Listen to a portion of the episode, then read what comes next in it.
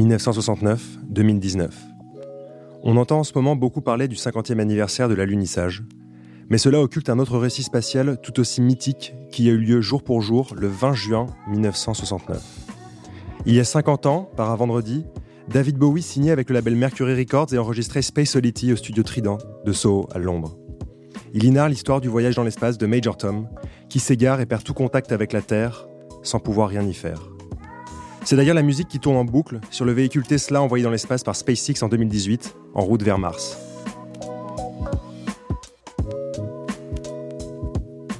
Pour ce sixième épisode du podcast Les Rabilleurs, nous avons décidé de recevoir Lorenzo Cifonelli à la tête avec son cousin Massimo de la maison Cifonelli, créée à Rome en 1880 par son arrière-grand-père, Giuseppe Cifonelli. Je suis accompagné de Jérôme, avec qui nous allons tenter de partager avec vous les différents visages d'une personne qui nous inspire. Bonjour Lorenzo, merci d'être là. Bonjour à vous, merci d'être là aussi avec moi ce soir. C'est un plaisir pour moi d'être avec vous et discuter des différentes choses. Plaisir partagé. Plaisir largement partagé même. Oui. Et Lorenzo, du coup, à qui fait écho euh, en toi euh, Major Tom? Alors Major Tom ou David Bowie en général, c'est beaucoup pour moi, c'est mon adolescence, c'est euh, un artiste pour moi complet. Alors, je suis pas le spécialiste de musique comme je peux l'être en costume, mais c'est un artiste total, à la fois la musique, le look. il s'est investi dans son œuvre et et quand j'écoute Bowie, je me sens beaucoup mieux et voilà, et ça me permet parfois de m'évader et de me concentrer sur ce que je peux faire aussi de ma vie. Et vraiment, c'est quelqu'un qui compte dans ma vie. Et, et au cours de toutes ces années, il m'a accompagné avec des moments où je l'écoute beaucoup, à un moment je l'écoute un peu moins, mais il est toujours là près de moi et quand à un moment je me sens un peu moins bien, je l'écoute et ça me fait du bien. Voilà, c'est quelqu'un, un compagnon de voyage aussi parce que je voyage beaucoup avec mon métier et c'est quelqu'un qui m'accompagne dans les avions, dans les trains, un peu partout. Voilà. Une base solide à laquelle on retourne. Ah, c'est exactement. C'est la base, les fondations de la maison. Pour moi, voilà, c'est ce qui j'aime. J'aime l'homme, j'aime euh, le physique, euh, j'aime ses tenues vestimentaires, ses changements de look, euh, sa créativité, sa musique. Pour moi est totale. Voilà. Donc, mais bon, je suis pas loin d'être un spécialiste de musique, mais voilà, en cas ce qui est important, c'est les sensations. C'est un peu comme d'ailleurs pour les costumes d'ailleurs ou, ou, pour la manière de s'habiller, c'est un peu ce que les sensations et ce qu'on va ressentir. Voilà. Et, avec Bowie, je suis bien. Voilà. Et tu parlais du coup de la de la base de la fondation et euh, est-ce que tu peux un peu nous dire, euh, enfin nous raconter ton parcours et d'où tu viens et voilà comment comment t'en arrivé à, cette aventure familiale Cifonelli? Bon, euh, j'ai eu la chance déjà que, que mon, nom soit dans ce métier depuis des années. Mon arrière-grand-père était tailleur à Rome, mon grand-père aussi. Il est venu à Paris en 1926. Mon père a pris le relais. Et puis, euh, doucement, je me suis investi. On m'a pas forcé. Mon père m'a jamais forcé, je crois. Et j'ai vraiment senti le besoin de le faire. Et, et je crois que chaque homme ou chaque femme doit avoir un but dans sa vie. Et je me suis dit, voilà, ce but-là, ça, c'est vraiment ce que j'aime faire et ce que j'ai envie de faire.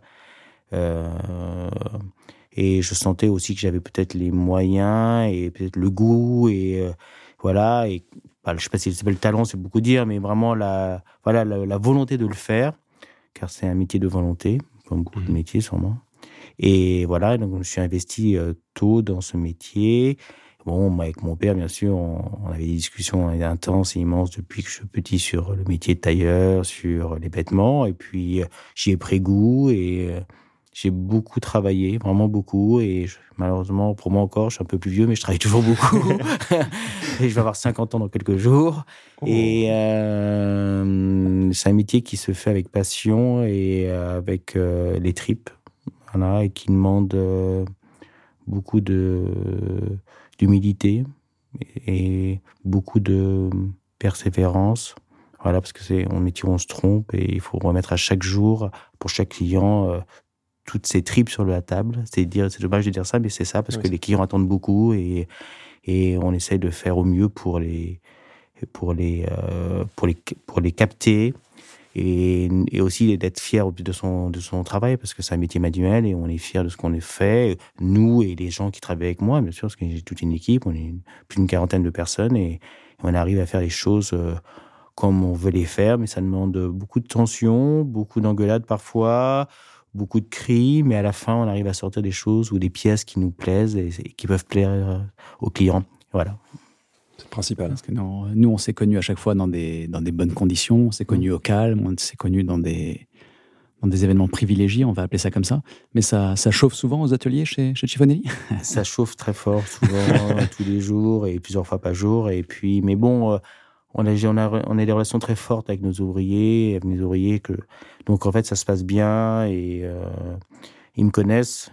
Donc, je, mais toujours dans le respect, bien sûr, des, normes et des choses que je dois faire et pas faire. Mais voilà, je suis assez.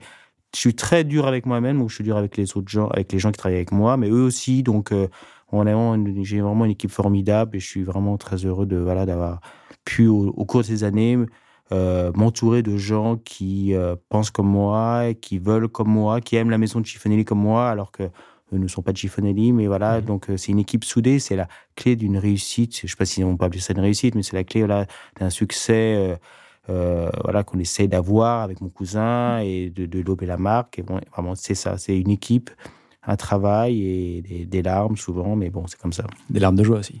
Ouais. Très, alors, très, les larmes de joie, très peu, parce qu'en en fait, euh, malheureusement, quand on commence dans le métier, euh, bah oui, on a, des, on a les joies parce qu'on commence à faire des jolis costumes et aussi le début. Donc, euh, mais après, ça, c'est l'habitude, en fait. Donc, on est vraiment content que très rarement de ce qu'on fait. Puis plus on est en avance dans le métier, plus on voit les pas les défauts, mais on va on aurait pu faire encore mieux. Donc on n'est jamais satisfait de ce qu'on fait. Voilà. Donc il y a peu de joie, beaucoup de peine surtout. Mais bon, c'est, mais on le sait, donc, euh, donc euh, voilà. devenez tailleur, les enfants, c'est bien. c'est ce que je dis. Et en fait, c'est un peu compliqué parce que vous posez une vraie question parce que il y a 30 ans, quand j'ai commencé, il y avait très peu de jeunes qui voulaient faire ce métier et euh, faire ça. On, disait non, on fait pas tailleur, c'est bon, c'est pas un beau métier, c'est on fait pas. En général, le travail manuel était peu valorisé. Et en fait, aujourd'hui, on a de plus en plus de stagiaires, de plus en plus de jeunes. Aujourd'hui, aujourd'hui même, on doit avoir 6 ou 16 stagiaires qui travaillent euh, chez nous, et sans arrêt, on a des appels tous les jours, vraiment tous les jours de jeunes. C'est génial, mais c'est un métier très difficile. Et en fait, euh, euh, voilà, les gens ne se rendent pas compte. Et les jeunes là, qui, que je côtoie, bah, ils, ils peuvent penser, ils voient les choses sur Instagram, ils voient les magazines, ils voient les choses. Ils voient une barbe blanche et une veste double-breasted, ils se disent Moi aussi, je veux être tailleur. c'est pas, ça. C'est un peu ça, mais c'est pas ça. Et voilà, moi, ou parce que ils, ont un goût vestimentaire euh, assez fort, ils disent Voilà, je veux faire mes costumes, est-ce que je. Mais voilà, mais en fait, c'est pas ça. Mais et ça, il y a beaucoup de désillusions et c'est beaucoup de temps. C'est un métier manuel, qui est une rémunération qui est correcte, mais qui n'est pas non plus euh, stratosphérique. Donc, euh, voilà, donc euh, il y a beaucoup d'illusions à la fin. il faut faire attention à, tous ces jeunes qu'on porte vers ce métier, mais il y aura très peu d'élus malheureusement parce que aussi il y a très peu de maisons. À Paris, on est, on est, très peu nombreux à, faire ce métier. On est peut-être trois, quatre maisons avec qui prennent vraiment des ouvriers. Donc il y a très peu de débouchés. Parfois, je me sens un peu un peu mal vis-à-vis d'eux en disant mais vous savez nous voilà on, est déjà nombreux on peut engager tout le monde vous voyez et, ils me disent mais où on peut aller où on peut aller? Bah, je cite toujours de, les, le même nom les deux trois autres noms mais c'est un peu un marché un peu sclérosé et qui, euh, qui ne va pas en s'agrandissant donc euh, c'est euh, compliqué, mais en tout cas, il y a la passion des jeunes, et ça aussi, c'est important. Et il y a la passion aussi des nouveaux clients. Parce que aussi, il y a quelques années, on avait nos clients, on avait nos vieux clients, nos, nouveaux clients, mais aujourd'hui, c'est les choses ont incroyablement évolué pour nous et, il y a toute une génération de jeunes clients qui s'intéressent aux sur-mesure, qui sont passionnés et donc c'est bien pour nous et les gens viennent du monde entier, d'Australie, euh, d'Amérique du Sud, du Mexique, d'Afrique pour faire des costumes chez nous. C'est bien, vraiment je je pensais pas ça il y a 25 ans. Je me disais mais euh, on sera où dans 25 ans? Ben, euh, Je suis content, on est arrivé à un truc où on dit, ben, bon, ben, je pensais pas arriver là. Euh, on a vraiment des clients du monde entier qui viennent nous voir et euh, c'est bien, mais bon, c'est bien pour nous, mais c'est exigeant parce que ça nous demande beaucoup de travail, beaucoup de déplacements.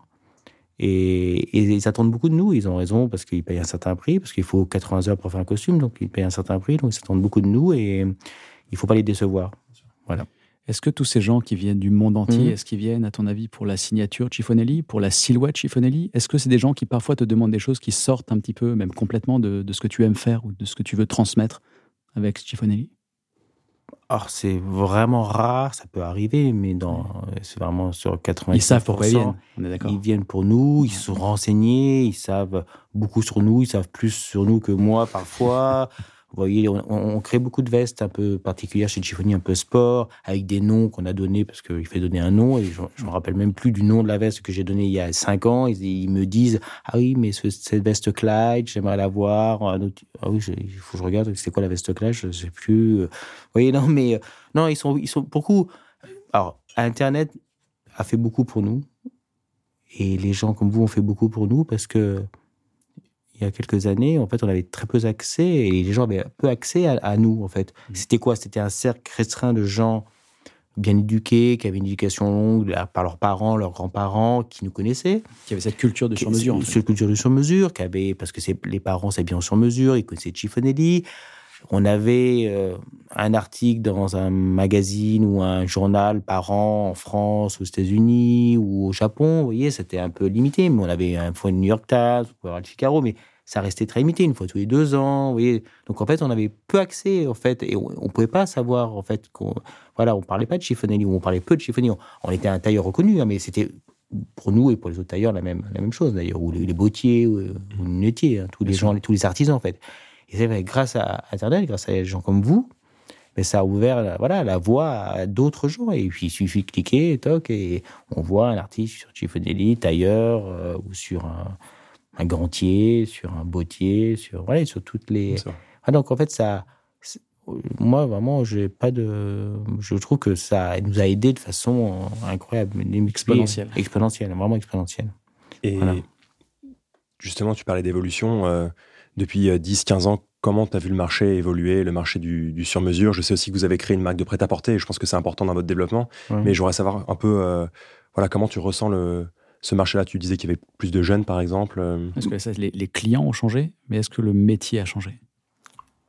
Le métier, alors le métier en général, je peux pas en parler. Nous, moi, je change tous les jours. euh, Je fais le métier. je suis un peu euh, comme ça. J'aime bien euh, évoluer et, et tester, euh, m'améliorer en essayant de m'améliorer. Tu vois, j'essaie de.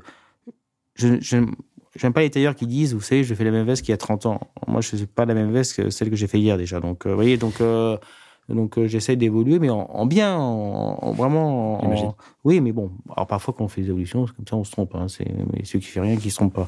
Mais euh, mais en tout cas, j'essaie d'apporter un plus, de, travailler sur mes modèles, travailler sur mes coupes, travailler sur mes entoilages, travailler voilà pour que voilà pour que la maison euh, soit l'étendard, un des étendards de, la du sur-mesure, de la couture, comme on peut appeler ça en dans le monde.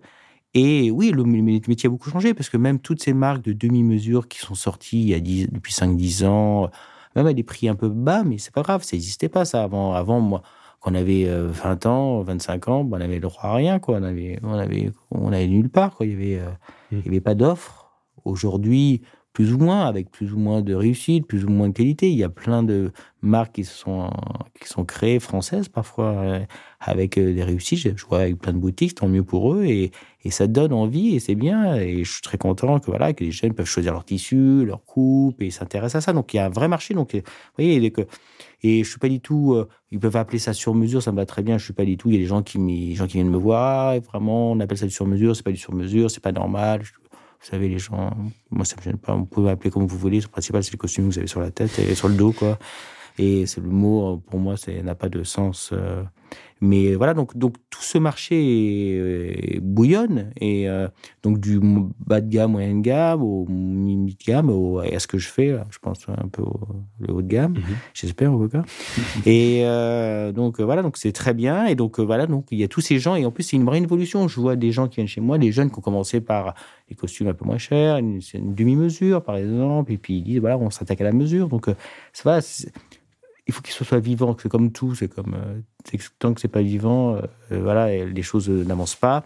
Donc c'est un marché qui intéressait aussi les marques maintenant, que les grandes marques qui s'intéressaient peu à l'homme il y a quelques années, s'intéressent beaucoup à l'homme et et même euh, toutes les marques commencent à faire leur département sur mesure entre guillemets, Et voilà, donc il y a un vrai, un vrai engouement sur le sur-mesure, sur l'image que ça apporte et le côté artisan. Et donc c'est bien, c'est bien pour nous, on est là. Euh, euh, c'est plus facile à dire qu'à faire, donc on est encore présent pour pas mal d'années, je pense. Alors justement, vous avez fait l'inverse. Bon, évidemment, depuis toujours, il y avait la marque de grande mesure, et après, il y a eu la marque de prêt-à-porter. Et du coup, comment ça s'est intégré Pourquoi avoir créé une ligne de prêt-à-porter? Mais justement, avec mon cousin, on s'est dit, voilà, donc on travaille beaucoup sur mesure, on arrive à faire beaucoup de costumes, mais maintenant, comment faire développer plus la marque le nom Chiffonelli Ce n'est pas une marque, hein. Chiffonelli, c'est un nom, c'est un nom de famille, c'est une famille, en fait, voilà, on n'est pas une marque. Mais ça me va très bien de ne pas être une marque, d'ailleurs.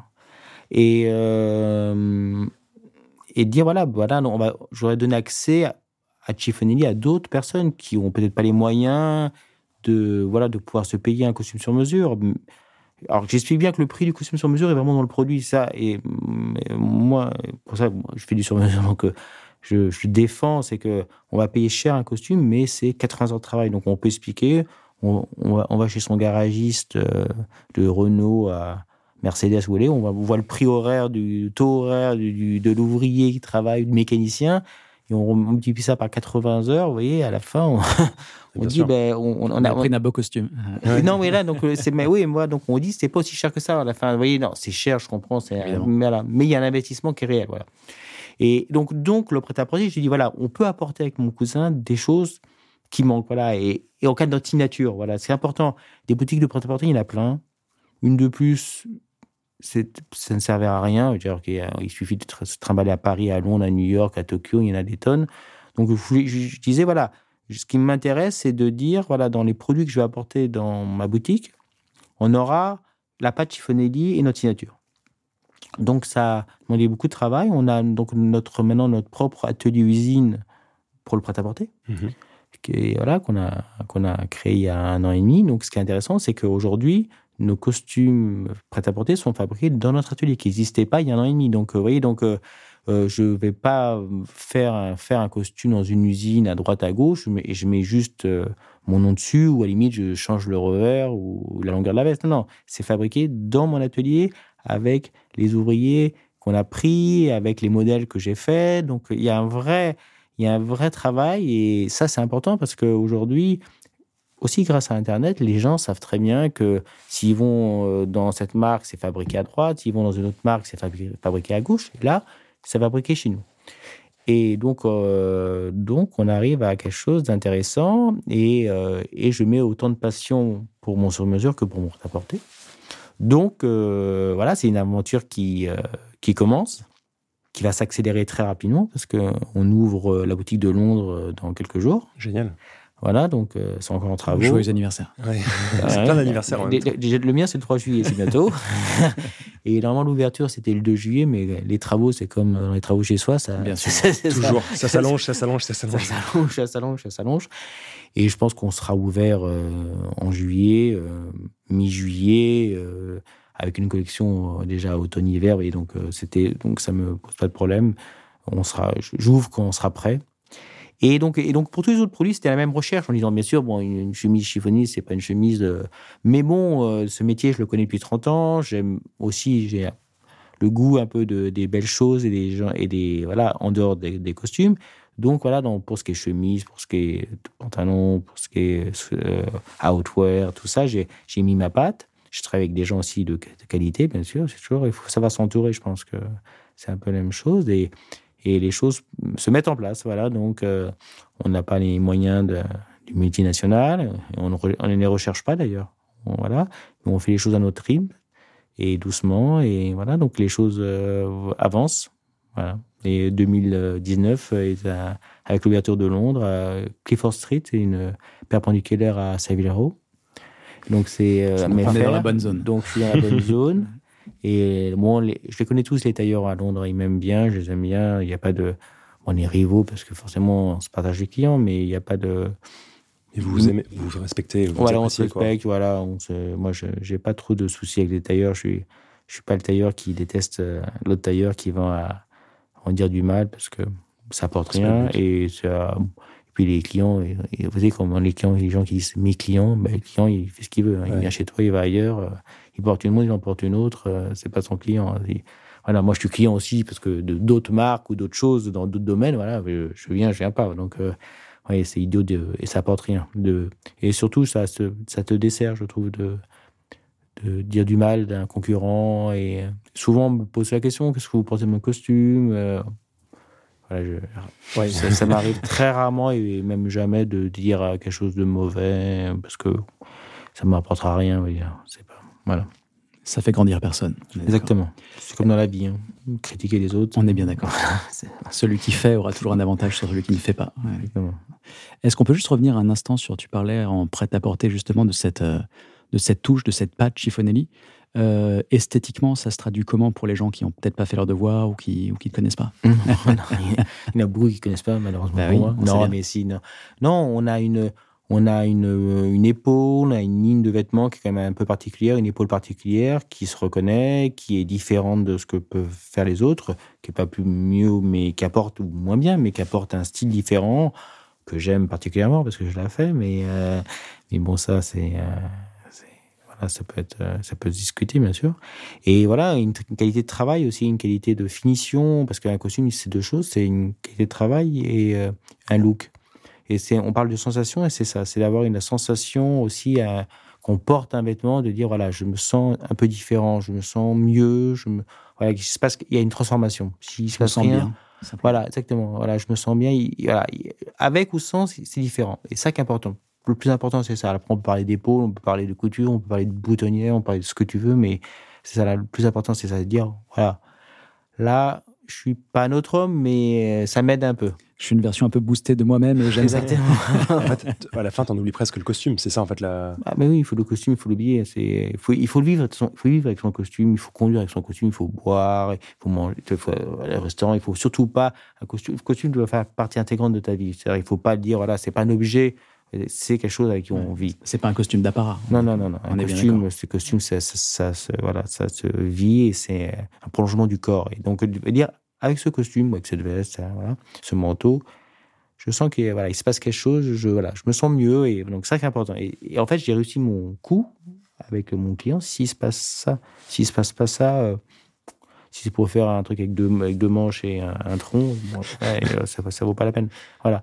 Donc euh, parfois c'est voilà, ça demande du temps, parfois ça demande, parfois c'est un échec, euh, comme tout, on peut pas tout réussir. Parfois on se, mais voilà. Mais en revanche, j'ai euh, un certain une certaine euh, maxime, quoi, une phrase qui me reste, que j'ai appris il y a très longtemps dans un vieux bouquin de coupe en disant Ne laissez jamais partir un client si vous avez vu un défaut, même si le client n'a pas vu ses défauts, parce que peut-être ce client n'a pas vu ses défauts lors du siège, mais sa femme le verra, il le verra plus tard. Et au lieu de perdre un client, vous en perdrez 10, parce qu'il perdra, il parlera à 10 personnes. Donc voilà. Et donc je laisse jamais partir un client si je suis pas satisfait. Jamais. Voyez. Même si euh, je suis content qu'il qu éventuellement qu'il puisse régler ce costume, voilà. Je suis content que, voilà. Mais non, je dis non. Je préfère en lui dire, il me faut un essayage de plus, il me faut, euh, je, vais vous le livrer demain, voilà. Mais parce que vraiment, et euh, de laisser partir quelque chose où on n'est pas satisfait, c'est peut-être à court terme une bonne politique, ou une bonne politique, sais pas une bonne politique, c'est peut-être un choix à court terme, mais à la fin, on se prend les pieds dans le tapis et, et on perd le client, et on perd des gens, et on perd l'estime euh, des, des, des, des, gens, et même l'estime de soi, parce que voilà, on, on fait quelque chose que pour gagner de l'argent, et en fait, le but, c'est éventuellement gagner de l'argent, mais faire des choses beaux, voilà. Essayer en tout cas. Être fier de ce qu'on fait en se regardant dans le miroir le matin. C'est un artisan. c'est un, un, artisan, voilà. Et tu, euh, tu disais voilà que le costume il doit, il doit vivre, on doit manger, conduire, mmh. enfin euh, faire sa vie sans, sans, penser à son costume, à forcément enlever sa veste, machin, la poser sur un siège. Pas. Et je, je, pense que c'est un peu la même chose euh, qu'un autre objet du quotidien qu'on utilise beaucoup, qui est la montre. Et je te sais un peu euh, amateur aussi de, de, ce genre de belles choses. Est-ce que d'où ça vient ça? Bah, ça vient euh, déjà de mon père qui, avait, qui aimait les montres. Et puis je pense que voilà, un homme n'a pas, bon, c'est un peu bateau de dire ça, mais n'a pas beaucoup de bijoux euh, sur lui. Et puis euh, j'aime les, les, belles choses. Et là, donc voilà, donc la montre, forcément, là j'ai 50 ans bientôt. Donc les montres est venue arriver comme tous les garçons à un moment donné. On, on aime les montres et, et les objets, quoi. Donc ouais, j'aime, j'aime ça. Et euh, c'est une passion. Alors, je suis pas. C'est comme la musique. Hein. Je suis pas non plus le plus. Euh, spécialiste qui, va savoir le numéro de la référence de cette marque, de, de, voilà, de cette Rolex, de cette marque Piguet, de cette Patek Philippe ou d'autres marques, une bâche reconstruction Je ne vais pas connaître, mais bon, moi, ce qui m'apporte, et j'en avais parlé avant, ce qui m'apporte dans les montres, c'est plus la beauté de l'objet que le mécanisme. bizarrement, vous voyez. Euh, je sais que les, vrais amateurs de montres vont parler de mécanisme, vont parler de, de, choses comme ça. Moi, ce qui m'apporte, c'est euh, la beauté de, la montre, en fait. Et euh, il y a alors une marque, une Global Brand, hein, c'est vraiment c'est Cartier, je sais pas pour ça, qui a, que beaucoup disent bah, c'est pas un horloger, c'est pas quelque chose, hein, ça, c'est pas un vrai. Mais moi, quand je vois leur montre, dans le temps, sans citer une particulière, je dis, bah, elles sont jolies, et elles sont belles, ces montres. Voyez, alors, alors, que ça fait pas chic dans certains milieux de dire, oui, j'ai une quartier, mais bah, tu connais rien en montre, quoi. Ah voilà, mais, mais, au, euh, contraire. Voilà. Et, euh, et moi, ce qui m'importe, et il y a d'autres marques qui, sont des référents aujourd'hui, et tout le monde en parle, euh, on en parle comme, voilà, les plus belles marques. Alors, je regarde leur catalogue, je dis, si j'avais les moyens de pouvoir me les payer, bah il faut me battre pour en trouver une ou deux quoi mais ouais c'est pas que je mais voilà c'est c'est voilà dans d'autres euh, domaines et après j'ai plus de mal sur les montres que sur euh, les, vêtements dans le sens que je trouve qu'un vêtement alors un vêtement sur mesure coûte de l'argent c'est vrai mais quelqu'un qui a la passion du vêtement peut peut, s'habiller peut se trouver des choses, pas aller au puce, pas aller à Portobello, pas et apporter, apporter quelque chose. Les montres, alors peut-être tu, tu, m'avais contrôlé à, une époque, mais bon, quand t'as pas le budget, t'as pas le budget. Et, voilà, donc. Il y a une tension. On, va en discuter, on va en discuter. Non, mais c'est vrai. Mais euh, donc, euh, bien sûr que voilà, on peut avoir des montres à un budget cohérent et voilà. Mais c'est vrai que dès que tu veux quand même des belles montres ou des beaux choses, ça demande un certain prix. Voilà. À la différence du vêtement où tu arrives à jouer un peu et parfois. Et on se ça. Mais donc les montres, voilà, donc j'aime, j'aime les montres depuis très longtemps. Alors je sais que ça revient à la mode depuis quelques ans, mais j'aime les montres assez fines et assez plates et des petits cadrans. C'était pas très à la mode il y a quelques, temps et ça revient beaucoup depuis. Euh, quelques années, deux, trois ans, je sais pas, je dis ça, je suis pas dans, je suis non, les choses. C'est à peu près ça, ouais. Ça, bon, en fait, c'est ça fait aussi que j'ai un petit poignet, donc peut-être aussi c'est, c'est, des choses logiques. Des choses logiques. Et euh, voilà, et j'ai quelques montres euh, et que voilà, et j'aime bien. J'aime bien. Alors c'est comme, c'est un peu comme les vêtements. J'aime bien les vieilles montres aussi. Euh, j'aime bien les vieux vêtements. Même les vêtements que je me fais quand ils sont neufs, je les porte pas. Voyez, euh, je, le trouve pas beau en fait. Et je le mets dans le placard, et puis un an après, je le ressors, et je dis, bon, en fait, il est pas mal.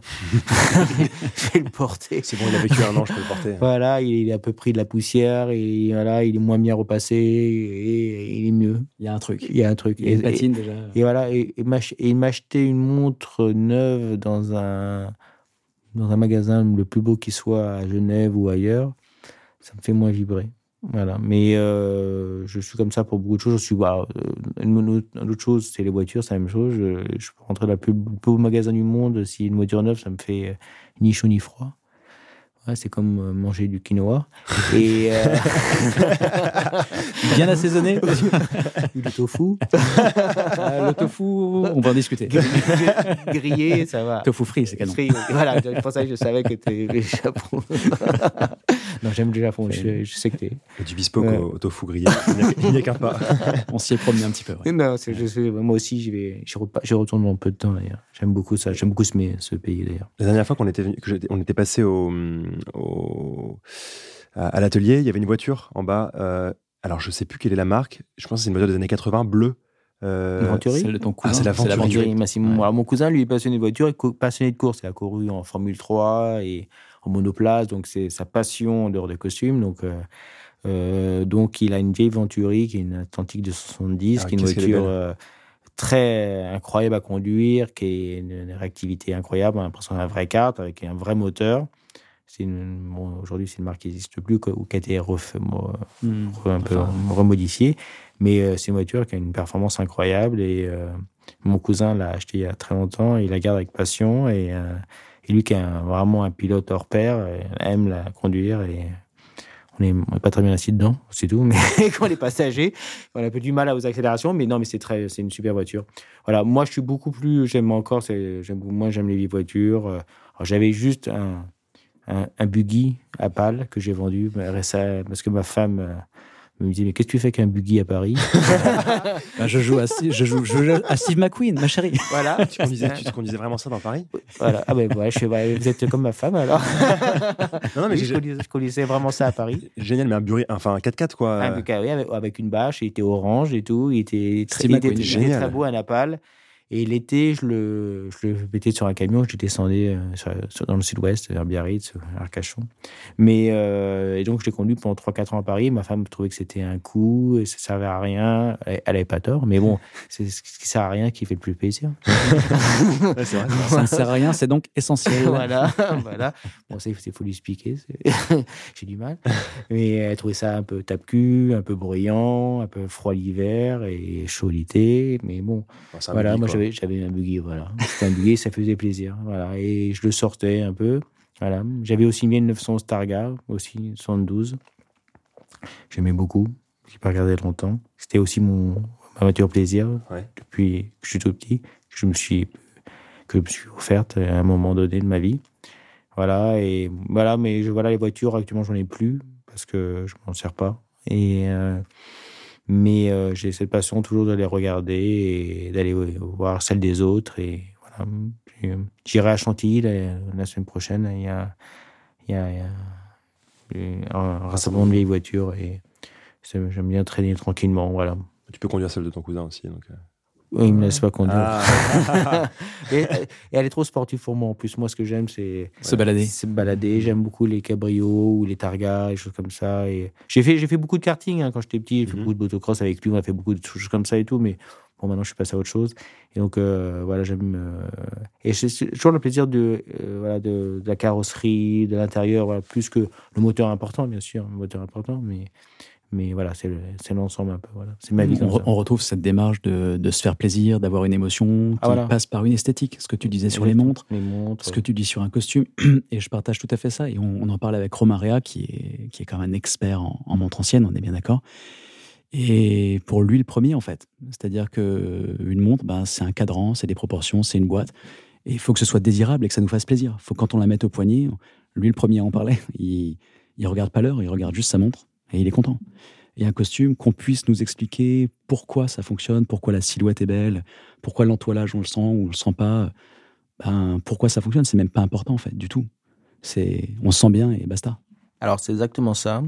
Et euh, en fait, c'est ce que c'est ce qu'a compris, euh, ce qu'ont compris les tailleurs italiens, je trouve, par rapport aux d'autres, c'est que les tailleurs italiens, ce qui importe pour eux, c'est euh, l'émotion et le style que, que ça a apporté. Alors chez Tiffany, comme on est très on est à la fois italien mais à la fois français, un peu anglais aussi parce qu'on on travaille encore en inch, c'est un peu compliqué. Mon grand-père est parti faire ses études à Londres, donc encore aujourd'hui je travaille en inch. On a pris un peu quand même de ce qui est français, il ne faut pas non plus euh, oublier ça.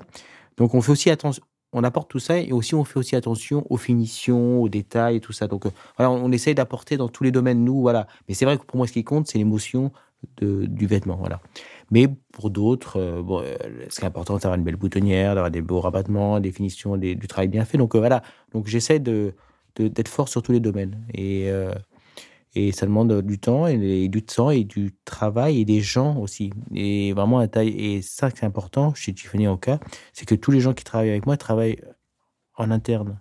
Il y a beaucoup de tailleurs dans le monde, en fait, ils font travailler les gens à l'externe et en fait, ils donnent du travail, ils travaillent chez eux, ils reviennent. Chez moi, non. Donc, en fait, une veste, par exemple, va revenir 6-7 fois dans mes mains, au minimum, euh, du, du, durant les différentes étapes de la, construction. Donc, euh, je la contrôle, en fait. Et euh, en fait, c'est un métier de contrôle, en fait, et de, patience et de contrôle pour que, pour que ça soit un beau métier, que ce soit fait comme il doit être fait. Et en fait, un grand tailleur, j'ai piqué ça à quelqu'un au Piti euh, la semaine dernière.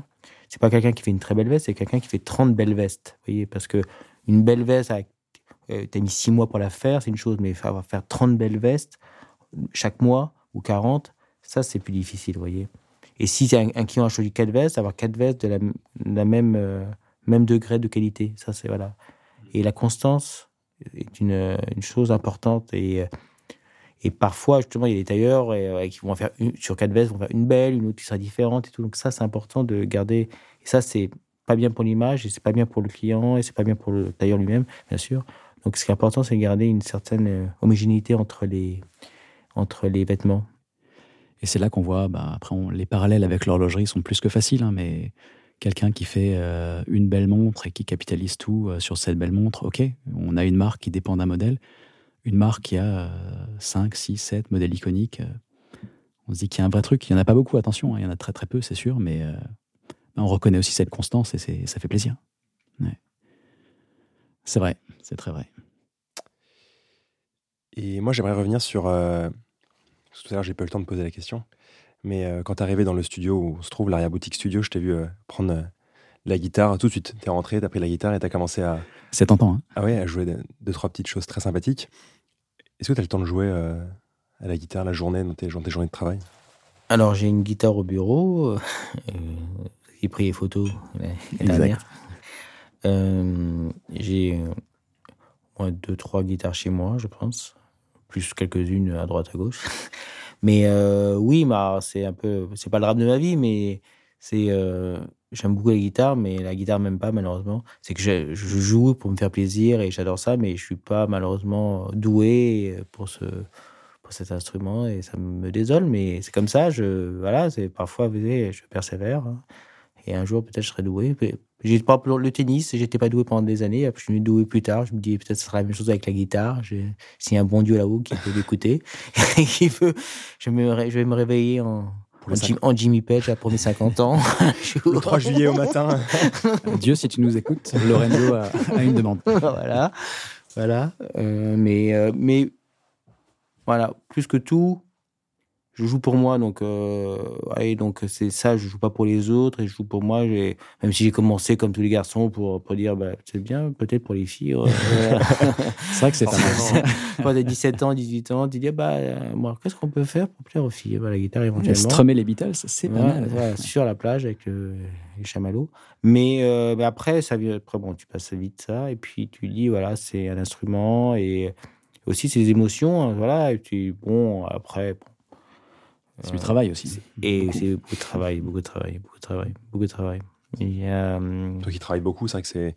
Tu dis que t'es pas, enfin la guitare ne t'aide pas forcément, mais c'est sûr que comme tailler des costumes ou faire du piano, enfin c'est quelque chose qui prend des journées de, ah journées de travail. Et j'imagine que quand tu rentres le soir à 21h, à part euh, jouer peut-être un petit peu de guitare, tu vas pas forcément passer ta nuit euh, à t'entraîner, quoi. Non, non, non, non, mais euh, je joue plus l'été. à l'heure du déjeuner, parfois, pendant un quart d'heure, j'arrive à, à sortir et à, m'entraîner et euh, à faire mes musiques. Non, j'aime bien. Vraiment, plus que j'aime bien, c'est primordial. Je, je pars pas en vacances avec ma guitare. C'est pas, c'est pas, c'est même pas négociable en famille, ça. Que ce soit au ski, que ce soit euh, en voyage loin en Asie, aux États-Unis, euh, je pars avec ma guitare. C'est, c'est même pas, la question ne se pose même pas. Et même, je la pose même pas d'ailleurs. C'est automatique. C'est automatique. Évident. C'est évident. Mmh. évident. C'est évident. Et qu'est-ce que tu joues comme, enfin, qu'est-ce que tu aimes jouer comme style de musique? Il y a tellement de choses que j'aimerais jouer que j'arrive pas à jouer. C'est ça qui me, ça qui me, qui me fait de la peine. Mais euh, ce que j'aime, j'aime beaucoup euh, Baden Powell, tout ce qui est brésilien, bien sûr. Et après, euh, moi, comme je, fais plus de l'acoustique, parce que je joue seul, tout ce qui est acoustique, je peux jouer du, fing, du picking, euh, tout ce qui est picking, ça me va très bien. Et, j'arrive à pousser la chansonnette parfois quand, s'il y a quelques verres qui viennent euh, m'aider. on va se resservir. mais euh, voilà, donc euh, voilà, plutôt du picking et du folk et, et, tout ce que peut jouer à l'acoustique, passant un peu par le jazz, mais gentiment, lorsque mes mains sont pas trop lourdes et trop lentes, ce qui arrive souvent. Et, et j'aime bien écouter la guitare manouche. Je vais souvent au puces. à la shop des puces. À la shop des puces le dimanche. comme, je, comme je vais beaucoup aux puces pour moi, et rarement plus, alors bizarrement, rarement plus pour les vêtements, mais plus pour les meubles, parce que aussi c'est une des choses que j'aime ah. beaucoup. Voilà. Et les, les, meubles et tout ce qui est toutes les fournitures, quoi. En anglais, tout ce qui est ameublement. Donc, je passe, euh, ma femme m'en peut plus d'ailleurs. Je passe un week-end sur deux. Ça, il n'y a plus, il y a plus trop de place chez moi et, euh, d'aller là-bas au puce, mais je passe pas mal de temps au puce, euh, que ce soit à Biron, à Serpette et tout ça. Et je vais souvent après à la shop écouter les jazzman les manouches jouer. Il y a du niveau, hein, là. Ah ouais, ça joue. ça joue. Ça joue et j'aime bien. Et voilà. Donc, d'ailleurs, j'irai dimanche prochain, d'ailleurs, encore c'est prévu. Rendez-vous dimanche prochain. on se croisera voilà. Et, et, et, parfois, je vais faire un tour un peu pour les fringues aussi. Bon, plus, c'est un peu plus c'est un peu plus compliqué. Un peu plus aléatoire, mais. aléatoire. Il y a quelques, quelques stands un peu. Et, voilà. et puis j'ai des copains qui sont dans le vintage, donc euh, pour les fringues, je vais voir euh, mon ami Gauthier Borsarello qui est un. Tu vas au vif pas, au, pas au vif, euh, oui au vif éventuellement, ou directement avec lui dans sa cave avec tous ses petits trésors ses stocks. Euh, Gauthier, en fait, je ne sais pas si vous le connaissez, mais de nom. Nom et, beaucoup de connaissances en commun, mais on ne se connaît pas euh, directement. En fait, il a bon, il était musicien classique, il joue à Player, et puis il était passionné par le.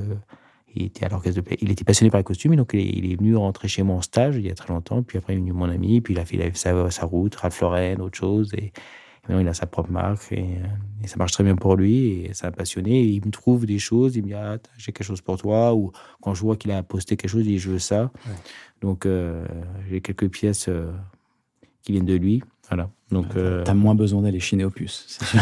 oui, et puis le vintage, j'y connais moins bien en termes de qualité et de choses. Donc lui, c'est un référent et, et, donc il me dit ça c'est bien, c'est de la bonne qualité, le prix cohérent aussi. Donc voilà, donc euh, voilà. Mais non, je, je, vais au plus pour mes vases art déco et mes vases de Sèvres, donc euh, j'y vais comme au plus. Mais de vieille mémoire, je me souviens que j'étais tombé sur une photo de toi qui n'était pas en costume, où tu portais une veste en cuir et avec un, un pull Honda. Oui, bah, le pull Honda venait de, de Gauthier, Il est incroyable ce pull. Oui, c'est des années 70, euh, Honda, avec l'étiquette Honda. Et non, j'ai acheté des choses Honda, j'ai acheté des vieux. Bon, maintenant, même si c'est à la mode depuis quelques temps, j'ai acheté des vieux filas Gauthier, des vieux filas de ski, de tennis, des, euh, des vestes de, l'armée américaine, des pyjamas de l'armée américaine euh, de, la Deuxième Guerre mondiale. C'est canon, ça. Ah oui, c'était vraiment superbe. Non, non, j'ai, euh, j'ai grâce à Gauthier, des, accès à des choses qui, qui, m'intéressent. C'est toujours pareil, c'est voir quelque chose, je dis, tiens, ça c'est beau et ça peut te ça peut voilà ça peut bien m'aller et puis je suis content de le pouvoir l'acquérir voilà je pense que la vie, elle est courte hein, et il faut se faire plaisir. Alors, c'est du travail, hein, bien sûr, mais en dehors de ça, il faut. Il faut... J'ai eu la chance de trouver ma voie, donc ça qui est important. Je, ce que je dis, j'ai deux filles et je leur dis voilà, ce qui est important, c'est bien sûr les études, bien sûr, mais après, c'est trouver sa voie parce que si c'est pouvoir euh, devoir vivre dans un métier, même si tu gagnes beaucoup d'argent mais qui ne te plaît pas, ben, voilà, tu ne vas pas te réaliser, je pense. C'est euh, avoir la boule au ventre tous les matins en pensant au salaire en fin du mois. Voilà. Il manque l'émotion, en fait. Exactement. Il y a des gens qui gagnent beaucoup d'argent ou pas mal d'argent, mais qui ils, vivent pas leur vie. Ouais. Donc, euh, ouais, donc c'est vraiment une discussion que j'ai avec mes filles et en disant voilà, bon, ben, moi, je, je vous mets les choses, je mets le pied à l'étrier, je vous aide pour les études, j'essaie de, voilà, que vous soyez les, bonnes bases, pas vous faites votre vie, et c'est trouver la, vie qui vous, euh, qui vous convient, parce qu'on entend tellement de gens de mon âge qui disent, j'aurais pas voulu faire ça, j'aurais voulu faire autre chose, je veux changer de vie, euh, voilà, et on sait que qu'on a un certain âge, c'est compliqué de tout changer, parce qu'on a une vie de famille, on a des, des contraintes financières à droite à gauche, on a des enfants, des choses. Donc voilà, donc il faut pas se tromper au départ. Et même bien qu'on peut, au cours de sa vie évoluer, mais voilà, c'est de trouver. Ce qui est important, c'est de se réaliser. Voilà, parce que sinon, si c'est pour euh, pas aimer ce qu'on fait, euh, la vie est courte et, finir dans une petite boîte, c'est dommage.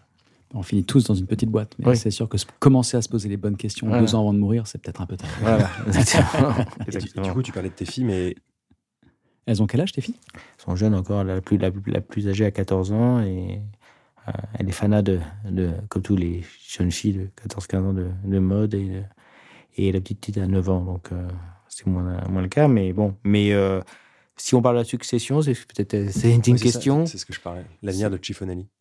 Comment tu le vois c'est une question très très compliquée. Ça n'a pas forcément de réponse en fait, mais sauf si voilà. Si Massimo a des enfants aussi? Massimo a deux, deux, oui, un garçon, une fille, mais je pense que c'est vraiment une question compliquée. Je je pense, j'espère que Tiffany qu'on va, va continuer en sur mesure et j'espère qu'aussi que que le développement que nous faisons en prêt-à-porter va nous permettre de, de, grandir.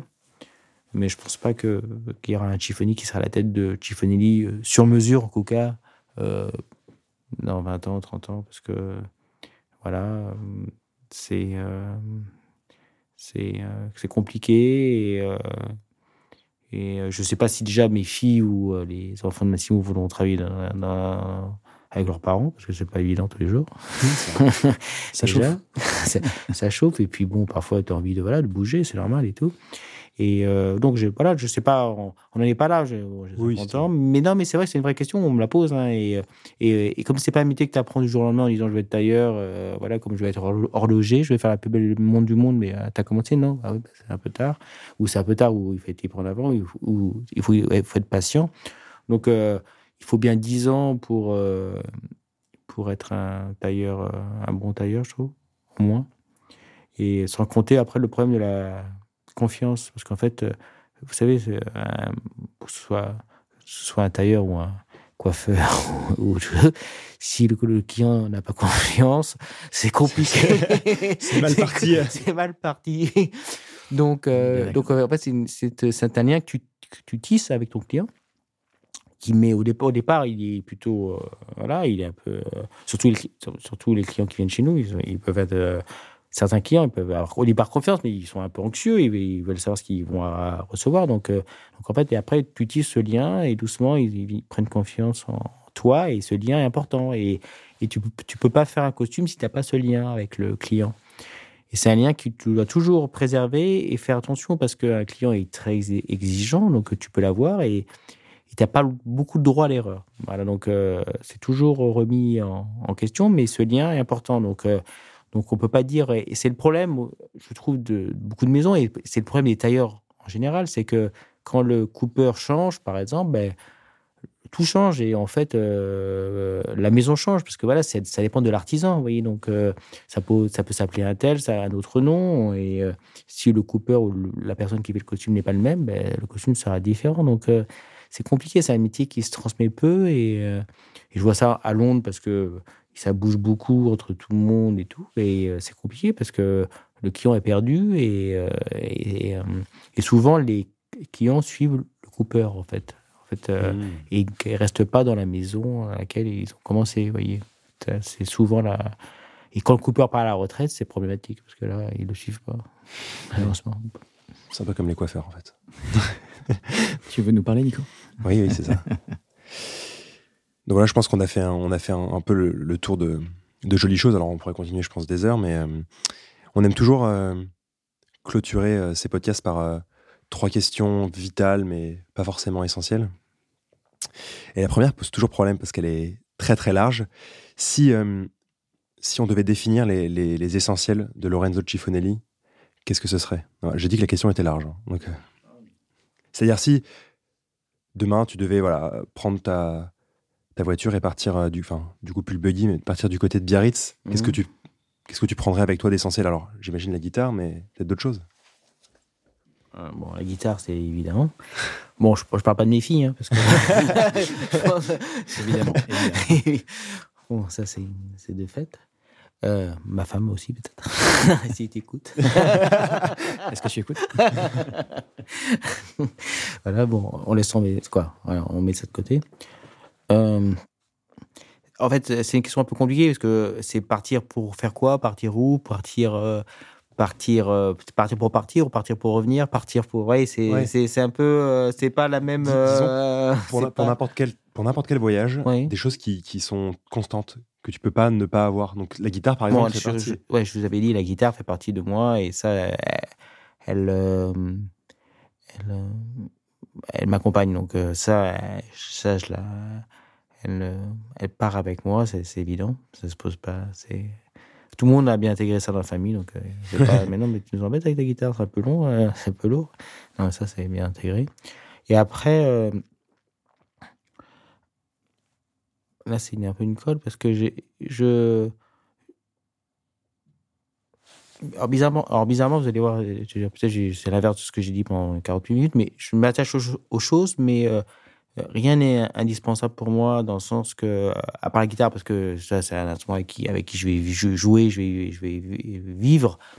Le reste, si je pars, euh, bon, je pourrais vous dire un costume chiffonné sur mesure, mais, mais, euh, mais euh, voilà, je je m'attache pas aux choses matérielles. Voyez, le matériel m'intéresse peu. Quoi, les choses matérielles m'intéressent, m'intéressent. J'ai envie, ça me fait plaisir, mais je, je suis pas.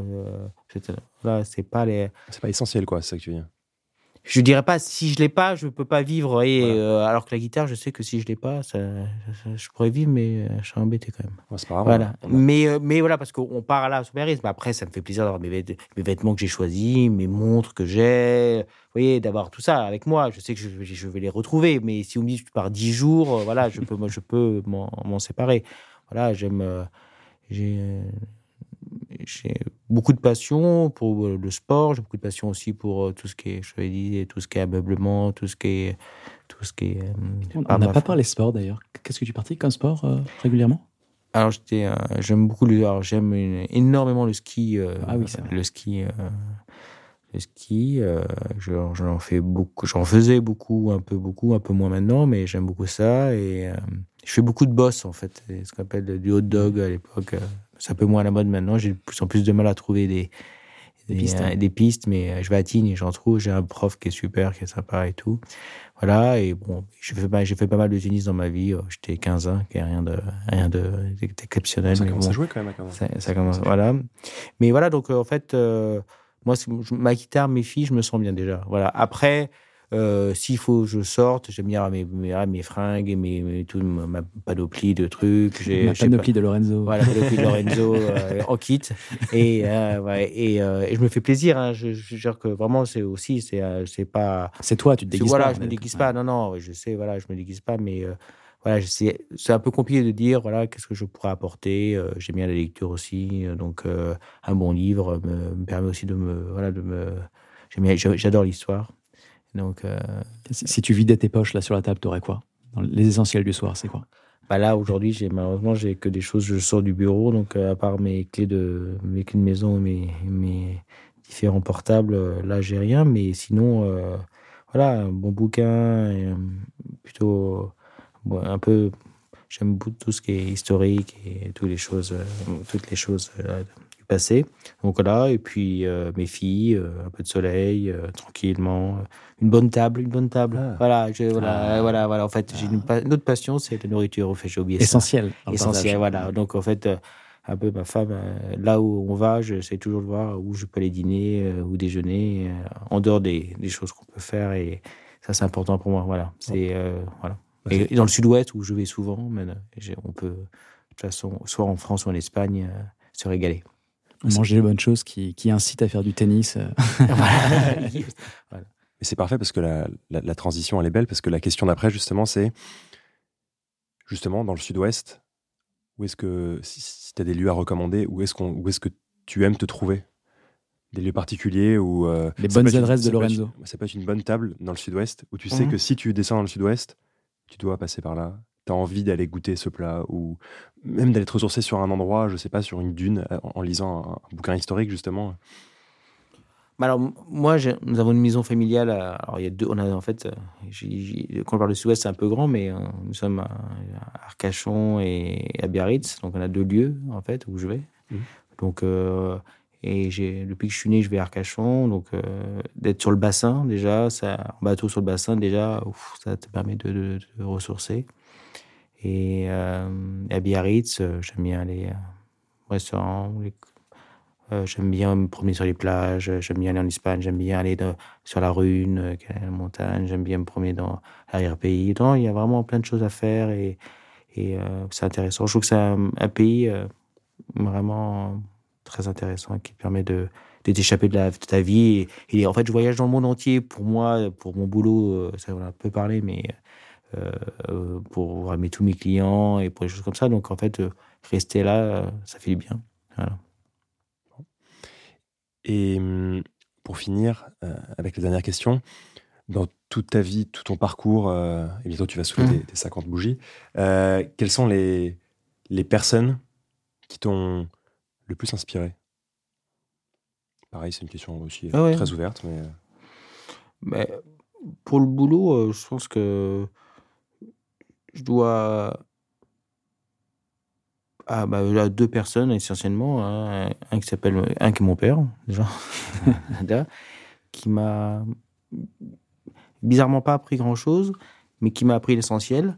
C'est de dire, voilà, justement, parler de ligne, il dit un costume, c'est une ligne, en fait. Oublie, tes oublie les mesures, oublie euh, ton, ton, livre de coupe, euh, ce qu'ils disent quand tu fais ton dessin, quand tu fais ton patronage, tu, tu dis est-ce que ce costume que je suis en train de créer va aller à ce client-là? Après, tes mesures, tu, tu les appliques, tu les appliques pas, mais c'est ça qui est important. En fait, il m'a appris quasiment que ça, mais euh, c'est ce qui est le plus important, en fait. Et voilà. Et euh, voilà, et en fait, tu dois, tu dois penser à ce que tu veux faire de ton, de ton client et du costume que tu vas lui réaliser, ça. Et euh, c'est idiot de dire ça parce que c'est une phrase, mais ça te permet de réfléchir. Et en fait, il m'a appris, voilà. Donc en fait, je, je dois beaucoup pour ça. On va pas, pas sur mon père, bien sûr. Voilà. Et un, et un, autre euh, monsieur que je vois plus d'ailleurs depuis de nombreuses années, s'appelle le monsieur Rousseau, qui était un tailleur que j'avais racheté, qui lui était le contrat de mon père, qui voyait pas justement ce côté euh, voilà beau d'un vêtement, de ligne, mais qui était quelqu'un de très méticuleux, de très sérieux, de très minutieux. J'ai travaillé euh, 7 ans avec lui, la, la, de 7h30 du matin à, à 20h le soir. Qui m'appelait, à... j'étais jeune à l'époque, il m'appelait à 7h30 du matin en disant Je suis devant l'atelier, il est fermé, vous n'êtes pas là. Oui, comment Je suis couché à 3 heures. Mais- Monsieur Rousseau, euh, j'arrive, j'arrive, j'arrive, je suis dans le champ du métro. voilà. Tu connais ce petit mensonge. J'arrivais, hein, j'arrivais, j'arrivais, mais il était comme ça. Il avait, il avait 75 ans, mais il était comme ça. Il était à 6h30 et j'étais à 6h30. avec C'était où lui. ça? Elle C'était était- vraiment. Alors, lui, il était rue Royale, mais après, je l'avais acheté, donc là, j'avais intégré à Chiffonelli et, et il travaillait avec moi, euh, rue Marbeuf toujours, et, euh, et, euh, tous les matins à 7h30, on était là, et je travaillais jusqu'à. Il est resté 7 ans ensemble. Donc, il a, il m'a appris, donc en fait, tout ce que m'a pas appris mon père sur la beauté des choses, sur la beauté des lignes, m'a appris lui sur la minutie des choses, sur le, la, la, la rigueur. Donc, en fait, dans mon métier, euh, si j'ai deux personnes à qui je dois beaucoup, c'est euh, de mon père et ce monsieur Rousseau. Et après, je vois beaucoup aux clients parce que les clients m'ont aussi beaucoup appris. euh, alors, pas euh, techniquement, mais ils m'ont dit oui, moi, ça, ça, ça, ça. Et j'ai dû réfléchir tous les soirs en disant, mais ils veulent ça, comment je vais y arriver, tout ça. Donc, en fait, euh, les clients m'aident euh, m'aident aussi et me poussent dans les retranchements. Et en fait, et bizarrement, je dois être un peu, un peu fou parce que quand il y a un client difficile, en disant oui, je suis compliqué, j'aime pas, je suis allé là, j'ai pas aimé, hein, je dis, ah, je suis content, je ah, suis content. Enfin. Donc, enfin, je suis content. Ah, un client, c'est un, client pour moi, ça. Voilà, et bah, je suis un peu, voilà, chacun un peu son ego là le le met, mais voilà, je dis, voilà, voilà c'est un client qui est plus difficile, donc euh, ça va être pour moi. Et j'ai habillé des clients très difficiles dans ma vie, et souvent c'est bien passé, avec un peu de temps parfois. Mais, euh, mais bon, voilà, donc voilà. Donc, euh, c'était quoi votre question? Je me rappelle plus trop, mais. Non, mais euh, c'était la, réponse. Ouais. la- C'était les gens qui, les gens qui t'avaient inspiré. Euh, En cas pour, euh, pour ce qui est euh, de mon travail, c'est ça. Après, bon, dans ma vie personnelle, privée, c'est différent, mais c'est vrai que c'est toujours. ce qui est important, c'est d'être honnête et droit, je pense, et de ne pas se mentir à soi et mentir aux autres et, et faire son travail le mieux possible. Voilà. Mais à la fin, tu dis, tu as bien réalisé ta vie. Quoi. Tu peux pas, tu peux t'en aller. Je peux t'en aller, Je Jean. pense qu'on ne peut pas finir sur une aussi belle phrase. C'est beau. En tout cas, merci beaucoup, euh, Lorenzo, pour ce moment. Non, c'était un plaisir. Ah, J'ai une dernière petite demande. Alors, Ouais. tu peux dire oui, tu peux dire non. hein, si ça t'embête, t'as pas, t'es pas obligé de dire oui. Tu parlais de Baden Powell tout à l'heure. On parlait de guitare. On, est, Ah dans un, on est dans un studio. Pas du tout. je l'attends. Je je la l'attends. C'est Baden Powell. C'est marrant. J'ai acheté un vinyle de Baden Powell il y a, il y a trois jours. euh, et, et j'aime beaucoup, beaucoup. C'est l'un des, c'est l'un des mecs qui m'a fait aimer la guitare brésilienne profondément. Quoi. Ah, bah, monsieur, euh, moi aussi, depuis longtemps. Depuis longtemps. Enfin, si tu veux jouer, t'es le bienvenu. hein, que ce soit Baden Powell ou les Beatles ou n'importe quoi. Si t'as envie. C'est- trop compliqué. euh, je fais un accord comme ça, c'est que j'ai pas l'air de nul. Un accord. Hein. J'arrive. j'arrive. Allons-y, allons-y.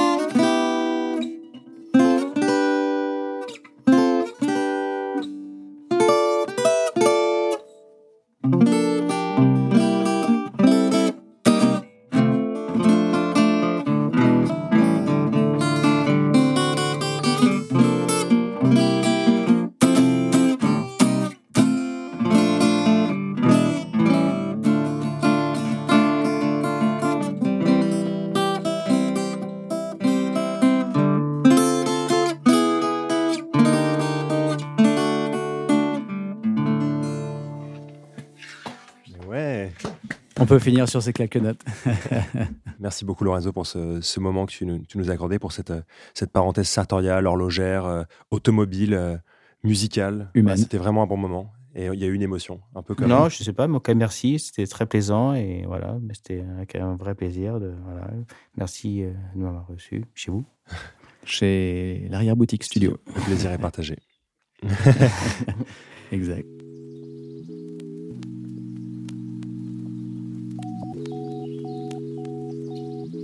Merci d'avoir écouté ce sixième épisode du podcast Les Rabilleurs. On espère que vous avez apprécié ce moment et que Lorenzo vous a inspiré autant qu'il a laissé une empreinte sur notre esprit. Vous pouvez nous retrouver sur l'onglet podcast du site Les Rabilleurs et sur toutes les plateformes d'écoute iTunes Podcast, Spotify, Deezer et SoundCloud. Un grand merci à l'arrière-boutique studio pour son accueil toujours chaleureux. Merci également à Alexandre Flavian, aka Global Dub, pour ses sons que vous pouvez retrouver sur SoundCloud. On se retrouve dans deux semaines pour le prochain épisode et d'ici là, prenez bien soin de vous.